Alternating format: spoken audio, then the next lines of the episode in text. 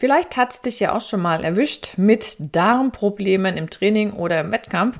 Und in dieser Folge erfährst du, welche Ursachen dahinter stecken können und vor allen Dingen, wie du sie in den Griff bekommst. Auf geht's! Herzlich willkommen zu meinem Podcast Sport trifft Ernährung. Hier bekommst du wertvolle Infos und Praxistipps die dir dabei helfen, deine Ernährungsstrategie in Form zu bringen. Und zwar so, dass sie zu dir, zu deinem Alltag und natürlich auch zu deinem sportlichen Ziel passt. Und jetzt wünsche ich dir viel Spaß mit dieser Episode. Willkommen zurück. Ich bin Julia Zichner und ich zeige Sportlern, wie sie mit der richtigen Ernährung das Beste aus sich rausholen können. Legen wir mal los mit den Dingen, die praktisch anders sind, wenn wir sportlich aktiv sind, vielleicht auch länger sportlich aktiv sind und intensiver sportlich aktiv sind. Denn dann zeigt sich ja auch vielleicht das eine oder andere Problem. Also, was passiert? Logischerweise rückt die Muskulatur in den Fokus, neben Herz und Lunge, klar. Und da das Blut ja nicht überall in gleichem Maße sein kann, fährt das Magen-Darm-System praktisch runter. Das hört nicht ganz auf zu arbeiten, aber das fährt runter. Demzufolge darfst du auch während der Belastung keine Höchstleistungen erwarten, weder vom Magen noch vom Darm. Was passiert im Detail? Zum einen sinkt die sogenannte Magenentleerungsrate. Das heißt, dass das, was im Magen drin ist, langsamer weiterrückt in Richtung Dünndarm.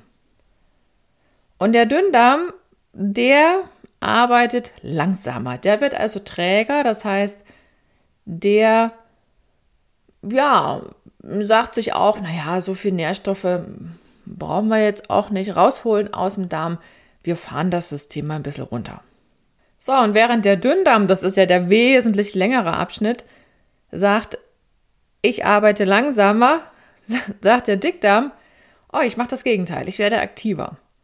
Und das macht tatsächlich Probleme. Denn dieser Dickdarm, der zieht sich dann beim Sport häufiger und kräftiger zusammen. Das kann schon mal Blähung verursachen.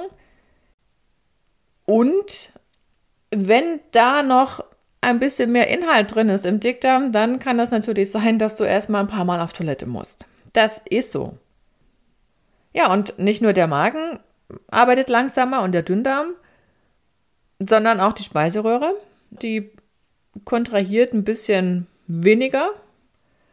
Und dann lässt auch noch der Druck nach an diesem kleinen Muskel, der diesen Übergang von Speiseröhre zum Magen darstellt. Und das ist schon mal so eine ganz interessante Geschichte, denn wenn der Magen zu voll ist und sich zu sehr ausgedehnt hat, dann ist das nicht nur unangenehm, wenn man jetzt gleich irgendwie schnell unterwegs sein will, sondern damit steigt ja auch die Wahrscheinlichkeit, dass du so ein kleines Wiedersehen mit den Sachen hast, äh, die eigentlich schon abgeschluckt waren.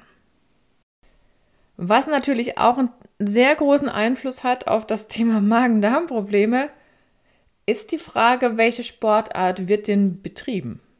Und da steckt dahinter, wie stark wird denn der Rumpf bewegt und vor allen Dingen, wie lange findet das statt? Also wo gibt es diese ich sag mal so, diese Schüttel-Shake-Bewegung. Und da sind wir ganz automatisch bei allen Sportarten, die mit Laufen zu tun haben, denn dort geht es ja immer so ein bisschen auf und ab für den Rumpf. Anders ist das beim Radfahren, da liegt ja der Oberkörper relativ entspannt. Da haben wir eine andere Situation, da sind wir so ein bisschen gekrümmt, je nachdem, welches Fahrrad man halt fährt. Hat wieder andere Probleme zur Folge, möglicherweise. Ne? Also das nur mal so als Rahmen, den man auch ganz gerne vergisst, aber der gehört halt mit dazu. Naja, und ganz unabhängig davon gibt es ja schon mal so ein paar grundlegende Risikofaktoren für Magen-Darm-Beschwerden beim Sport. Und das sind zum einen sowas wie ein schlechterer Trainingszustand, der ist bei Anfängern mehr oder weniger eben da. Deswegen haben die auch häufig mehr Probleme als, als Fortgeschrittene. Da ist das ganze System, auch das Magen-Darm-System, noch gar nicht so auf die Belastung eingestellt. Risikobehafteter ist auch alles, was länger ist, kraftzehrender ist. Also gerade Dinge, die an der Belastungsgrenze für längere Zeit stattfinden. Marathon-Topzeit, Ironman, Radrennen, 150 Kilometer aufwärts bei entsprechenden Intensitäten. Das sind alles so Dinge, die das Ganze ein bisschen wahrscheinlicher machen. Keine Garantie, logisch, aber wahrscheinlicher. Hitze, generell hohe Luftfeuchtigkeit. Dann, so heißt es, aber ja, es ist halt eine Theorie, dass der Darm dann noch weniger durchblutet wird als sonst, was ja ohnehin im Sport schon ist, weil eben bei Hitze oder höherer Luftfeuchtigkeit die Haut noch mehr arbeiten muss, geht das noch ein Stück weit mehr zu Lasten der Darmdurchblutung. So ist zumindest ein Erklärungsansatz. Und dann hätten wir noch die Psyche. Man ist nervös vom Start. Stresshormone wirken natürlich auch auf die Aktivität vom Darm. Kommen wir mal zu den Ursachen, die dann so in Frage kommen und die, ich sag mal, hausgemacht sind. Die man also super gut auch meiden kann oder vermeiden kann. Und der Klassiker Nummer eins, der mir auch sofort eingefallen ist, das ist das Thema Ballaststoffe. Und zwar zu viele Ballaststoffe in den letzten 48 Stunden vor einem Wettkampf. Und wo sind die drin? Ganz klar pflanzliche Lebensmittel. Die sind auch super für den Darm, überhaupt keine Frage. Aber wenn es so richtig schnell werden soll und lange schnell werden soll mit der sportlichen Aktivität, dann sind Ballaststoffe tatsächlich Ballast und die liegen eben auch lange im Darm, bis die sozusagen die Reise durch den Darm abgeschlossen haben, denn was anderes machen die ja nicht, außer eine große Hafenrundfahrt, in Anführungszeichen. Das dauert und es kann eben auch bis zu 48 Stunden dauern, bis da praktisch alles wieder unseren Organismus verlassen hat. Und demzufolge ist es der denkbar schlechteste Zeitpunkt, so drei Tage vor einem Marathon, sich so richtig, so richtig mal ballaststoffreich zu ernähren. Also das ist der denkbar blödeste Zeitpunkt. Aber ich habe das schon einige Male erlebt, dass ich dann vermeintlich besonders gesund versorgt wurde. Und das ist allerdings kontraproduktiv, zumal du ja von diesen Ballaststoffen energetisch nichts erwarten darfst. Ne? Also wenn du Carboloading machst, dann stört das ja im Grunde auch, weil du satt bist, aber keine verwertbaren Kohlenhydrate bekommst. Ich habe das tatsächlich auch schon mal gehört, dass jemand sagte, naja, ich wollte was Leichtes essen und Salatblätter wiegen ja nicht viel das mag ja alles sein. Nur, was hast du von den Salatblättern in dieser Situation? Ne? Man muss halt immer gucken, wann ist was wirklich eine gute Idee. In dem Fall würde ich sagen, mach's danach, aber bitte nicht vorher, wenn du das Risiko mit Darmproblemchen eben nicht eingehen möchtest. Und was dann besonders tückisch sein kann, tatsächlich, das ist so Trockenobst. Also klar, ich, ich habe es ja getrocknet, ich habe konzentrierte Kohlenhydrate, das stimmt, aber man sollte für sich gut überlegen, bis zu welchem Zeitfenster vorm Wettkampf nehme ich das zu mir. Trockenaprikosen, fällt mir gerade so ein. Es ist so ein Klassiker, da sind auch schon manche auf die Nase gefallen. Deshalb hilft es nur austesten, was verträgt mein Darm wie gut Nüsse ist das Gleiche. Ne? Ich kann da größere Mengen zu mir nehmen, solange ich auf dem Sofa sitze, alles toll. Wenn ich lange Zeit in Bewegung bin und auch mein Darm anders gefordert ist, kann das schon mal zu Turbulenzen kommen. Deshalb austesten und grundsätzlich den Ballaststoffanteil reduzieren, wenn du an die ja, intensive Belastung rankommst. Und auch so eine Top-Ursache für Probleme, das ist das Thema zu viel oder zu viel schwer verdauliches vorneweg gegessen, was dann eben sehr lange noch im Magen liegt. Also dieses Thema Magenverweildauer wäre da nochmal zu platzieren. Und gerade was viel Fett, auch wenn es pflanzliches Fett ist, das liegt halt lange im Magen rum. Und ja, das ist dann dieses fühlt sich an wie ein Steingefühl, ne? Protein brauchst du in dem Falle auch nicht, wenn du, wenn du unterwegs bist mit hoher Intensität, weil das sind auch alles Verdauungsprozesse, die, die brauchen halt ein paar Stunden. Das ist echt viel Zeit, da bist du wahrscheinlich schon wieder im Ziel. Also das ist alles danach gut aufgehoben, aber so für kurz davor oder am Wettkampftag selber ist es nicht die besonders schlaue Idee. Und gerade wenn du die vier Stunden vor dem Wettkampf dir anguckst, dann sollten echt leicht verdauliche Sachen dabei sein, also nicht zu viel Fett und auch nicht zu viel Eiweiß. Das ist danach dann wieder super, aber vorher macht es mehr Turbulenzen, als dass es Nutzen bringt. Und auch so ein schöner Klassiker, leider muss man schon fast sagen, inzwischen ist das Thema Fructose, also zu viel davon. Und wenn, wenn du zu viel Fructose zu dir nimmst, und da sind wir immer bei diesen ganzen Frucht aus irgendwas Sachen und Fruchtpüree und so weiter und so fort. Alles, was mit Äpfelchen, mit Birnchen ist, das ist halt, ist eben auf Fructose reich. Das ist nun mal von Natur aus so. Und wenn ich dann mit Dicksäften und Pürees arbeite, dann wird das ja nicht weniger. Das heißt, wenn du viel Fructose zu dir nimmst, und zwar so viel, dass es dein Darm nicht mehr schafft mit der Resorption. Wir haben nur einen Fructosetransporter aus dem Darm raus. Für Glucose gibt es halt zehnmal so viel. Das, das ist der Vorteil der Glucose. Deswegen ist auch schlauer, mehr davon anzubieten als Fructose.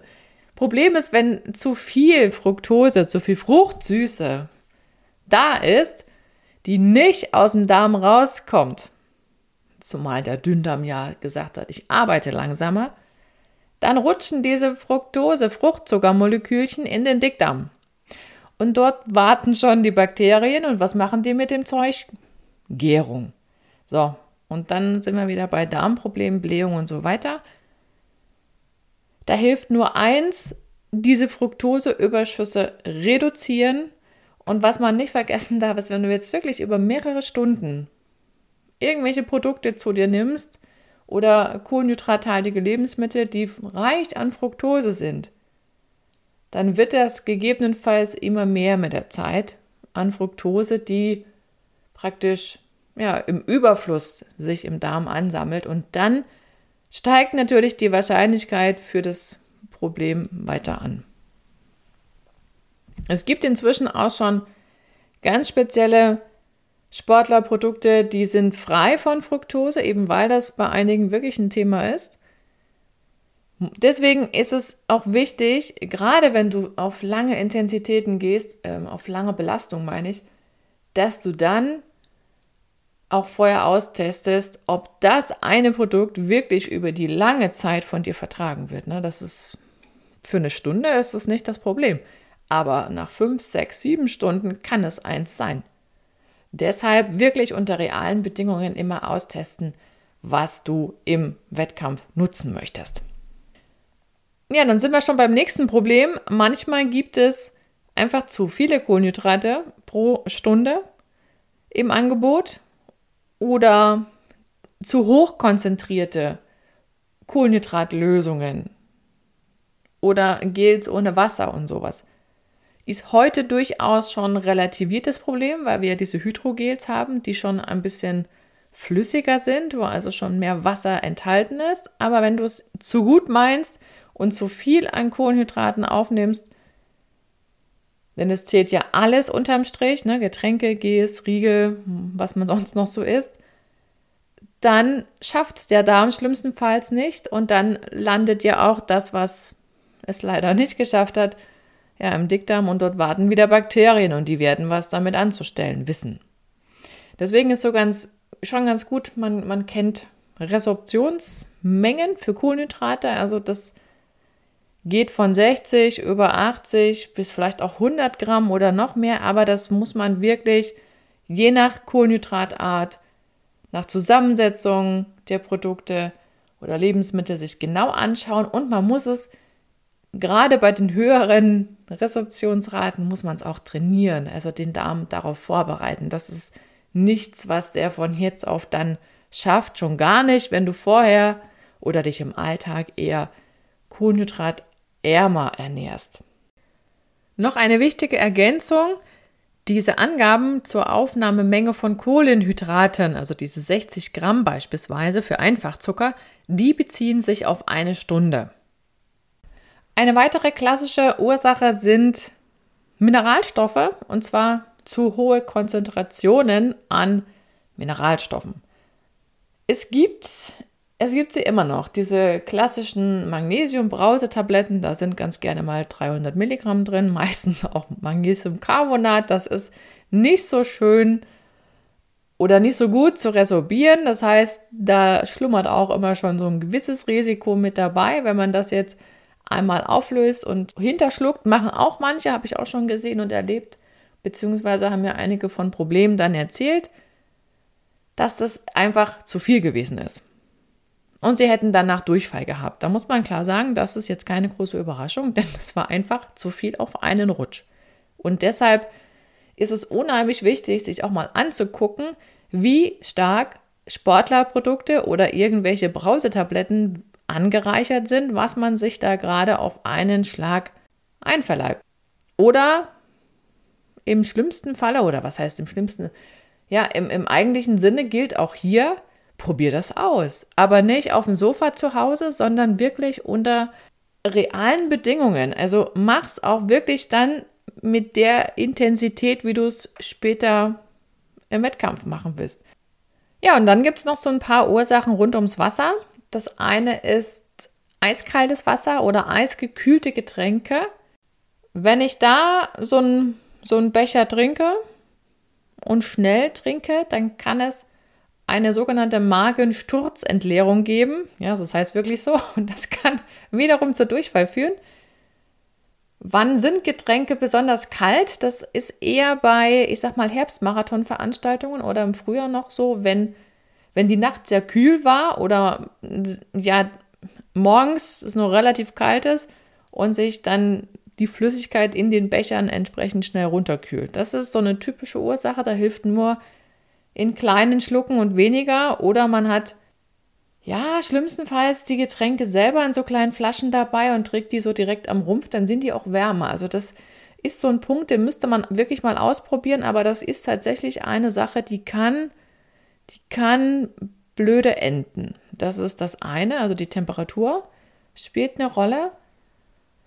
Und dann gibt es auch diejenigen, die tatsächlich zu viel trinken. Das kann genauso Probleme verursachen. Also mehr als 800 Milliliter brauchen es bei, äh, pro Stunde wirklich nicht sein, auch nicht bei Hitze. Du kriegst es nicht transportiert aus dem Darm ins Blut, das geht nicht. Und selbst da sollte es auch natriumhaltiges Wasser sein. Ne? Also das wäre dann wieder kontra Trinkwasser alleine, weil das ist ja natriumarm. Also da sind wir wieder bei dem Thema Salztabletten. Und auf der anderen Seite kann aber auch ein Flüssigkeitsmangel, also so eine zu wenig getrunken genauso Probleme mit dem Darm verursachen. Blähungen sind zum Beispiel auch dann wahrscheinlicher, wenn der Körper zu wenig Flüssigkeit abbekommen hat, also dehydriert ist, weil er dann sagt, okay, ich muss irgendwie versuchen, noch ein bisschen Wasser zurückzuhalten im Darm und das kann eben dann die besagten Probleme machen. Was man bei all diesen ganzen Ursachen, die man ja durchaus steuern kann, nie vergessen darf, ist, dass es dahinter auch ernsthafte Darmprobleme geben kann, die gar nichts mit der Belastung zu tun haben an sich, die sich nur unter Belastung erstmal so richtig zeigen. Na, wenn die Darmschleimhaut irgendwie beschädigt ist und die Rezeptionsrate nicht so richtig klappt, dann ist es ja ohnehin so, dass der Dickdarm viel mehr abbekommt, als er eigentlich kriegen sollte, weil vorher nicht ordentlich resorbiert wurde, dann wird es immer turbulenter. Auch so ein Klassiker ist zum Beispiel Sodbrennen. Das ist nicht automatisch durch die sportliche Belastung da, das ist häufig auch schon vorher da gewesen. Gibt auch sowas wie stillen Reflux. Also das sind Dinge, die ähm, zeigen sich manchmal nur bei entsprechender sportlicher Aktivität erst so richtig. Was sicherlich im Wettkampfbereich eher seltener vorkommt, ist das Thema Laktose, weil die wenigsten vor dem Wettkampf so viel Laktose aufnehmen, dass dann das ausgerechnet Probleme macht. Es sei denn, sei denn, du nimmst irgendwie so einen, so einen Molkenproteinshake kurz vorher, kurz vorm Laufen und dann läufst du zwei Stunden. Das kann natürlich Probleme machen. Das hätte ich jetzt mal nicht vorausgesetzt. Deswegen habe ich es an der Stelle mal zurückgestellt. Aber auch das ist so eine klassische klassische Geschichte, die sich natürlich auch unter Belastung noch mehr zeigen kann. Ja, und dann gibt es natürlich noch so Übeltäter wie Viren. Ne, wenn ein Magen-Darm-Virus ist klar, da kann man machen, was man will, da muss man durch. Ja, und dann gibt es noch was, wenn Lebensmittel verdorben waren und vielleicht hat man es gar nicht so richtig gemerkt, die waren einfach nur kontaminiert mit unliebsamen Mikroorganismen belastet sozusagen und da sind ja besonders populär Salmonellen oder Listerien. Da sind wir bei Hygiene und das ist vielleicht dann eher ein Thema, wenn man in sehr fernen Landen unterwegs ist und das Thema Hygiene manchmal ein bisschen anders betrachtet wird. wäre vielleicht eher was, wenn man so international startet oder irgendein besonderes Rennen sich überlegt hat, was irgendwo ist, wo vielleicht auch andere Hygienestandards Thema sind. Da wäre es grundsätzlich immer schlauer, auf Gegartes zurückzugreifen, als auf rohen Salat oder rohes Gemüse, was mit irgendwelchem Wasser gewaschen wurde. Denn durch das Erhitzen gibt es ja immerhin noch die Möglichkeit, ein bisschen was abzutöten, was eventuell drin gewesen sein könnte. Das ist so auch der Vorteil von generellem höher erhitzen. Ne? Was ich an der Stelle auch nochmal ganz ausdrücklich sagen möchte, ist, dass es sehr oft auch vorkommt, dass sich verschiedene Ursachen überlagern. Also es ist nicht nur eins, manchmal ist es tatsächlich auch ein ganz komplexes Gebilde. Manchmal liegen auch, wie gerade gesagt, irgendwelche anderen physiologischen Ursachen darunter. Und es, deshalb ist es auf jeden Fall wichtig und auch Voraussetzung für jede Analyse, egal ob das ein Arzt macht, ob das eine Ernährungsfachkraft macht.